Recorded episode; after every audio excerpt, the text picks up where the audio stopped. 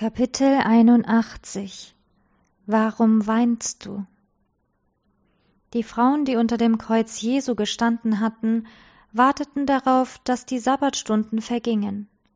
Am ersten Tag der Woche machten sie sich schon sehr früh auf dem Weg zum Grab und nahmen kostbare Spezereien mit, um den Körper des Heilandes zu salben. Sie dachten nicht im geringsten daran, dass Jesus von den Toten auferstanden sein könnte, die Sonne ihrer Hoffnung war untergegangen. Nacht hatte sich auf ihre Herzen gesenkt. Auf dem Weg zum Grab dachten sie wohl an Jesu Werke der Liebe und an seine Worte des Trostes, doch sie erinnerten sich nicht an seine Verheißung Ich will euch wiedersehen. Sie hatten keine Ahnung, was gerade geschah, als sie sich dem Garten näherten. Sie überlegten nur, Wer wälzt uns den Stein von des Grabes Tür? Sie wussten, dass sie den schweren Stein selbst nicht bewegen konnten, dennoch gingen sie ihren Weg weiter. Da erhellte den Himmel plötzlich ein Glanz, der nicht von der aufgehenden Sonne kam. Die Erde zitterte und bebte. Die Frauen sahen, dass der große Stein zur Seite gewälzt und die Gruft selbst leer war. Sie waren nicht alle aus derselben Richtung zum Grab gekommen. Maria Magdalena hatte als erste die Grabstätte erreicht. Als sie nun sah, dass das Grab offen war, eilte sie weg, um es den Jüngern mitzuteilen. Inzwischen hatten auch die anderen Frauen den Garten erreicht. Sie sahen Jesu Grab von einem hellen Licht umleuchtet, aber den Leichnam des Herrn fanden sie nicht. Als sie noch etwas verweilten, bemerkten sie plötzlich, dass sie nicht allein waren. Ein junger Mann im weißen Gewand saß im Innenraum des Grabes. Es war der Engel, der den schweren Stein von der Tür gewälzt hatte. Er hatte Menschengestalt angenommen, um die Freunde Jesu nicht zu beunruhigen. Ihn umleuchtete das Licht der himmlischen Herrlichkeit, und die Frauen fürchteten sich. Sie wollten schon fliehen, als der Engel sie zurückhielt. Entsetzt euch nicht, sprach er zu ihnen. Ihr sucht Jesus von Nazareth, den Gekreuzigten. Er ist auferstanden, er ist nicht hier. Siehe da die Stätte, wo sie ihn hinlegten. Geht aber hin und sagt seinen Jüngern und Petrus, dass er vor euch hingehen wird nach Galiläa. Die Frauen schauten erneut in die Gruft hinein, und abermals hörten sie die wunderbare Botschaft. Noch ein anderer Engel in Menschengestalt war dort, und dieser sagte jetzt was sucht ihr den Lebenden bei den Toten? Er ist nicht hier, er ist auferstanden. Denkt daran, wie er euch gesagt hat, als er noch in Galiläa war. Der Menschensohn muss überantwortet werden in die Hände der Sünder und gekreuzigt werden und am dritten Tag auferstehen. Er ist auferstanden, er ist auferstanden. Die Frauen wiederholen immer wieder diese Worte. Nun brauchen sie ihre Salben und Spitzereien nicht mehr. Der Heiland lebt. Jetzt erinnern sie sich auch daran, dass Jesus, als er von seinem Tod sprach, ihnen gesagt hatte, er würde auferstehen. Welch ein Tag ist dies für die ganze Welt. Die Frauen eilten vom Grab hinweg mit Furcht und großer Freude und liefen, um es seinen Jüngern zu verkünden. Maria hatte die Freudenbotschaft noch nicht gehört. Sie befand sich auf dem Weg zu Petrus und Johannes und brachte ihnen die erschütternde Nachricht, sie haben den Herrn weggenommen aus dem Grab, und wir wissen nicht, wo sie ihn hingelegt haben. Die Jünger liefen sofort zum Grab und sahen die Worte Marias bestätigt.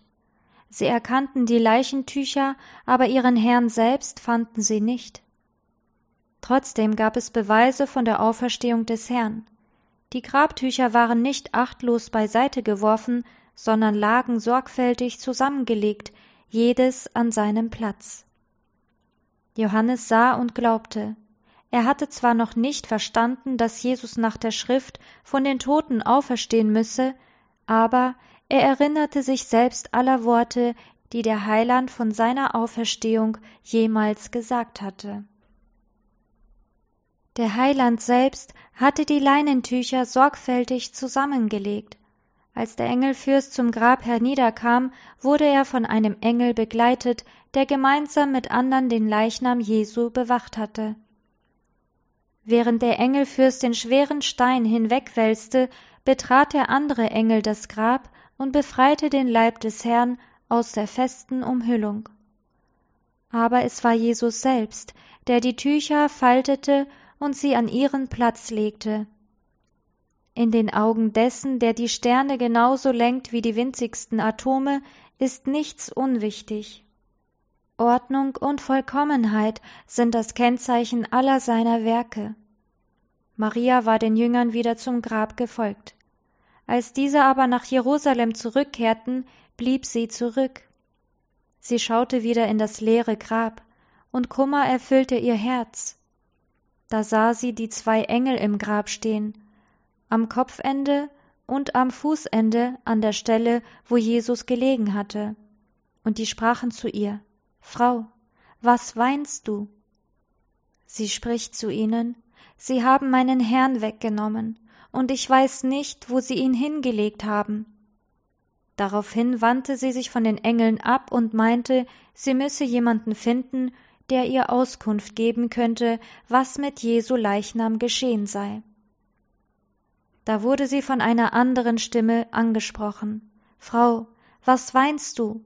Wen suchst du? Mit durch Tränen verschleiertem Blick erkannte Maria die Gestalt eines Mannes und dachte, es sei der Gärtner und fragte ihn, Herr, hast du ihn weggetragen, so sage mir, wo du ihn hingelegt hast, so will ich ihn holen. Sollte des reichen Mannes Grabstätte zu ehrenvoll gewesen sein für Jesus, dann würde sie selbst einen Platz für ihn suchen. Sie dachte an das Grab, das Jesus selbst leer machte, das Grab, wo Lazarus gelegen hatte. Könnte sie dort nicht einen guten Ruheort für ihren Herrn finden? Sie fühlte, dass es für sie in ihrem Kummer sehr tröstlich wäre, wenn sie sich um den Leichnam des Gekreuzigten kümmerte. Doch plötzlich sagte Jesus in der ihr so wohl vertrauten Stimme zu ihr Maria. Da wusste sie, dass es kein Fremder war, der sie ansprach, und als sie sich umdrehte, sah sie Christus lebendig vor sich stehen. In ihrer Freude vergaß sie, dass er inzwischen gekreuzigt worden war. Sie stürzte auf ihn zu, als wollte sie seine Füße umschlingen und rief Rabuni, das heißt Meister. Da erhob Jesus seine Hand und sagte zu ihr Rühre mich nicht an, denn ich bin noch nicht aufgefahren zum Vater. Geh aber hin zu meinen Brüdern und sage ihnen, ich fahre auf zu meinem Vater und zu eurem Vater, zu meinem Gott und zu eurem Gott. Und Maria eilte zu den Jüngern, um ihnen die frohe Botschaft zu bringen. Jesus wollte nicht eher die Huldigung der Seinen entgegennehmen, bis er die Gewissheit hatte, dass sein Opfer vom Vater angenommen war. Er stieg zum Himmel empor und empfing von Gott selbst die Zusicherung, dass seine für die Sünden der Menschheit vollbrachte Versöhnung ausreichend gewesen war, um es allen Menschen zu ermöglichen, durch sein Blut das ewige Leben zu erlangen. Der Vater bestätigte den mit Christus geschlossenen Bund, dass er bußfertige und gehorsame Menschen aufnehmen und sie so lieben würde wie seinen Sohn auch. Christus hatte sein Werk zu vollenden und sein Versprechen zu erfüllen, dass ein Mann kostbarer sein soll als feinstes Gold und ein Mensch wertvoller als Goldstücke aus Ophir. Alle Macht im Himmel und auf Erden wurde dem Lebensfürsten gegeben, er kehrte zurück zu seinen Nachfolgern in einer sündigen Welt, um ihnen von seiner Macht und Herrlichkeit mitzuteilen. Während Jesus in Gottes Gegenwart köstliche Gaben für seine Gemeinde erhielt, dachten die Jünger an sein leeres Grab, trauerten und weinten. Der Tag, den der ganze Himmel als Freudentag feierte, war für die Jünger ein Tag der Ungewissheit, der Verwirrung und Unruhe. Ihr Unglaube gegenüber dem Zeugnis der Frauen bewies, wie tief ihr Glaube gesunken war. Die Nachricht von der Auferstehung Christi unterschied sich so sehr von dem, was sie erwartet hatten, dass sie daran nicht glauben konnten. Sie dachten, es sei zu schön, um wahr zu sein. Sie hatten so viel über die Lehren und die sogenannten wissenschaftlichen Theorien der Sadduzäer gehört, dass sie sich von der Auferstehung kein klares Bild mehr machen konnten. Sie wussten kaum noch, was die Auferstehung von den Toten bedeutete und waren unfähig, das große Ereignis zu erfassen. Geht aber hin, so hatten die Engel den Frauen aufgetragen und sagt seinen Jüngern und Petrus, dass er von euch hingehen wird nach Galiläa. Dort werdet ihr ihn sehen, wie er euch gesagt hat. Die Engel waren während seines Erdenlebens die Beschützer Jesu gewesen. Sie hatten das Verhör und die Kreuzigung miterlebt und Christi Worte an seine Jünger gehört. Dies war aus der Botschaft zu ersehen, die sie an die Jünger richteten, und hätten sie von deren Echtheit überzeugen müssen. Solche Worte hatten nur von den Boten des auferstandenen Herrn stammen können. Sagt es seinen Jüngern und Petrus hatten die Engel geboten. Seit dem Tod Christi war Petrus von Gewissensbissen geplagt, sehr niedergeschlagen.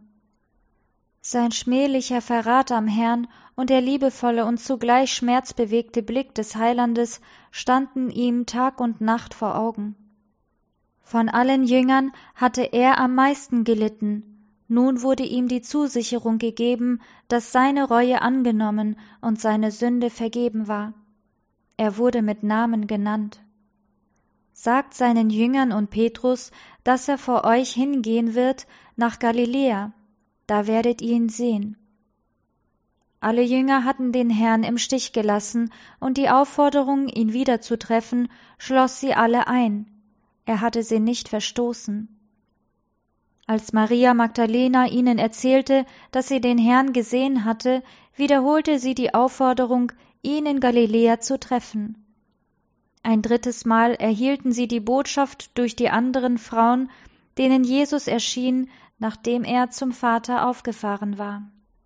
Seid gegrüßt, sagte er zu ihnen, und sie traten zu ihm und umfassten seine Füße und fielen vor ihm nieder. Da sprach Jesus zu ihnen, Fürchtet euch nicht, geht hin und verkündigt es meinen Brüdern, dass sie nach Galiläa gehen, dort werden sie mich sehen. Nach seiner Auferstehung bestand Christi erste Aufgabe darin, seine Jünger von seiner unverminderten Zuneigung und liebevollen Rücksichtnahme ihnen gegenüber zu überzeugen. Er wollte ihnen beweisen, dass er ihr lebendiger Heiland war, der die Fesseln des Todes zerrissen hatte und den der Feind, der Tod, nicht hatte halten können. Sie sollten erkennen, dass er dasselbe Herz voll Liebe besaß wie vorher, als er ihr geliebter Meister unter ihnen geweilt hatte. Deshalb erschien er ihnen immer wieder und schlang das Band der Liebe noch enger um sie. Geht hin und verkündigt es meinen Brüdern, dass sie gehen nach Galiläa. Als die Jünger diese so bestimmt gegebene Anordnung hörten, fielen ihnen Jesu Worte ein, die seine Auferstehung vorhersagten. Doch auch jetzt freuten sie sich nicht. Sie konnten ihren Zweifel und ihre Verwirrung noch nicht aufgeben. Selbst als die Frauen erklärten, dass sie Jesus gesehen hatten, wollten die Jünger es nicht glauben und meinten, dass jene einer Illusion zum Opfer gefallen wären. Eine Schwierigkeit schien der anderen zu folgen. Am sechsten Tag der Woche hatten sie ihren Meister sterben sehen. Am ersten Tag der neuen Woche meinten sie, sein Leichnam sei geraubt worden, und sie selbst wurden beschuldigt, ihn gestohlen zu haben, um so das Volk zu täuschen. Sie zweifelten daran, sich jemals von diesem Verdacht befreien zu können, der sich immer mehr verstärkte. Dazu fürchteten sie die Feindschaft der Priester und den Zorn des Volkes. Sie sehnten sich nach Jesu Gegenwart, der ihnen aus jeder schwierigen Situation geholfen hatte. Oft wiederholten sie die Worte, wir aber hofften, er sei es, der Israel erlösen werde. Allein gelassen und verzagten Herzens dachten sie auch an Jesu Worte, denn wenn man das tut am grünen Holz, was wird am dürren werden?